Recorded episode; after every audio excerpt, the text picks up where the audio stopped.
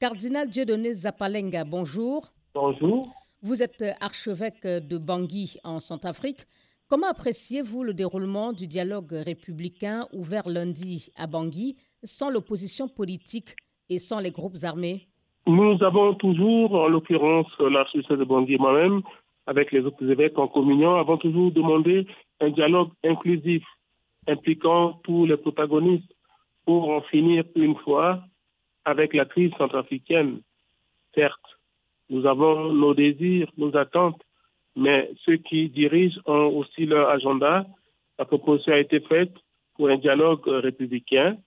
Les uns les autres, nous pensons qu'il est temps que tous nous puissions penser à l'avenir de ce pays, en l'occurrence les pauvres populations qui souffrent et qui n'ont rien.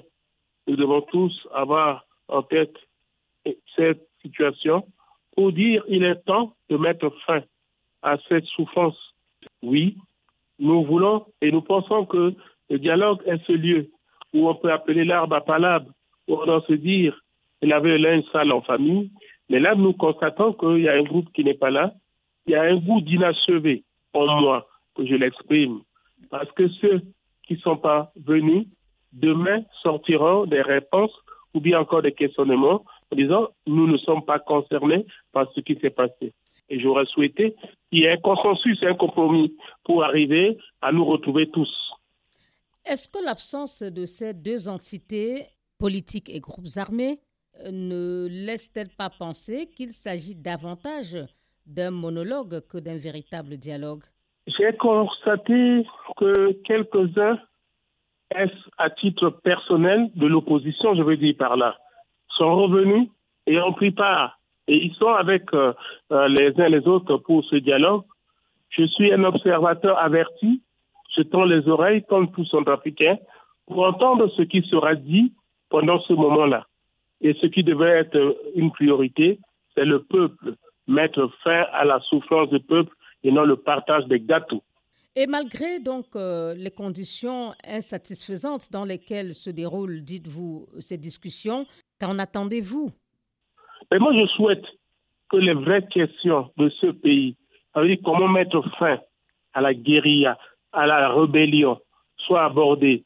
Parce que les parents dans l'arrière-pays n'arrivent pas à aller au champ, n'arrivent pas à cultiver, les gens ne circulent pas, ils ont des difficultés, qu'on aborde et qu'on enterre nos haches de guerre et qu'on dépose les armes, chacun doit vaquer à ses occupations et que tous ceux qui sont venus de l'extérieur, qui puissent reprendre le chemin et regagner leur pays, vivent aussi dignement, qu'on arrive vraiment à donner la chance, la question de l'éducation aux jeunes pour qu'ils reprennent le chemin de l'école.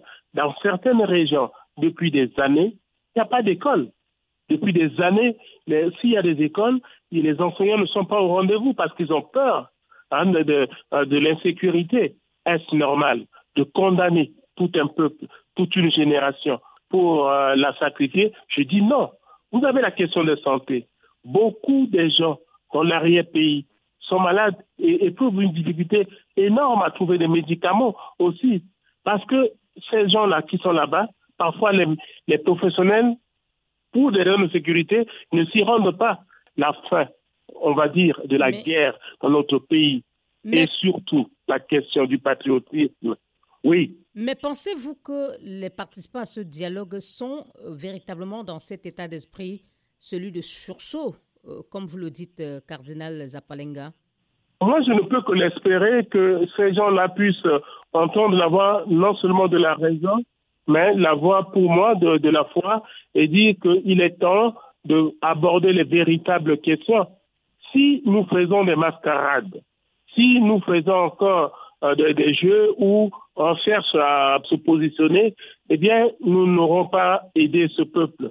Et nous serons aussi complices. Ça veut dire que nous sommes, nous voulons enterrer pas seulement le rêve de ce peuple, de ces jeunes et de tout un pays, mais nous voulons que le pays sombre toujours dans la catastrophe pour en profiter parce qu'il y a des gens qui profitent de ces malheurs-là. Et nous nous dénonçons, nous refusons cette manière de faire. Comment l'Église catholique euh, centrafricaine contribue-t-elle à la réussite euh, de ce dialogue euh, politique? Quand on a demandé à l'Église catholique, elle a exprimé sa disposition en envoyant un des prêtres qui fait partie de l'équipe, qui est encore là-bas, dans l'équipe là-bas, pour prendre part à notre nom, parce que nous pensons aussi que c'est important. Mais l'Église catholique, je vous le signale, continue le dialogue que j'appelle informel. Parce que ce cadre-là est formel, mais tous les jours, on doit aborder les vrais problèmes. Et moi qui vous parle, semaine prochaine, je prends la route pour aller aborder ces questions avec quelques groupes de déplacés qui sont revenus voir du côté de Cameroun pour rencontrer ceux qui ont, qui ont un cœur gorgé, soit de haine, de vengeance et tout, pour écouter et chercher des solutions. La paix se fait avec ses ennemis et non toujours avec ses frères.